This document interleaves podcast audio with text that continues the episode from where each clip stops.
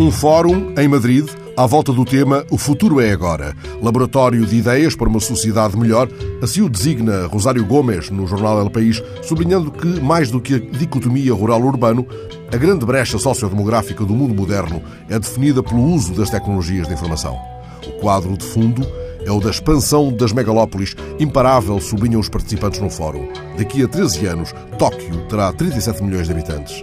70% da população mundial viverá em zonas urbanas.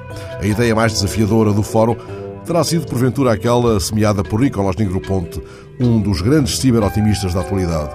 O fundador do laboratório de média do MIT acredita que, daqui a algumas décadas, uma simples pastilha permitirá que aprendamos francês num só gesto, de um só golpe, levando o necessário conhecimento ao lugar adequado do cérebro. Nestas últimas cinco décadas, ele foi estudando arquitetura e percebendo que se evoluiu na construção do cada vez mais pequeno.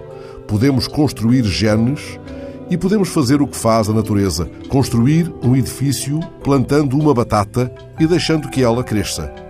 No Teatro Real de Madrid esteve também Norman Foster, cuja fundação acaba, aliás, de se instalar na capital espanhola.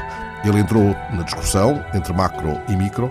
Se virmos as coisas à escala macro, observou Foster, as nossas cidades foram transformadas pela tecnologia do automóvel. Ora, ainda no nosso tempo, ocorrerá a extinção do automóvel, como ocorreu a extinção dos dinossauros. A chave será, pois, como notou a arquiteta norte-americana Maya Lin, a revolução no transporte.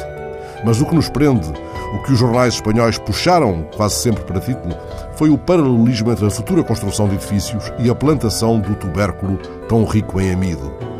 Fico, entretanto, a pensar de que modo pegaria nesta ideia um tal Douglas Adams, que escreveu textos para os Monty Pythons. Não eram os seus textos menos provocadores do que algumas das ideias lançadas em Madrid. Um dos aforismos do Douglas Adams parece antecipar este encontro de visionários.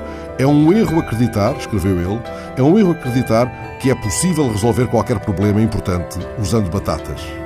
Afinal, talvez ele tenha falado cedo demais. Os gurus, reunidos no Teatro Real de Madrid, não evitaram, pelo menos, pegar na batata quente.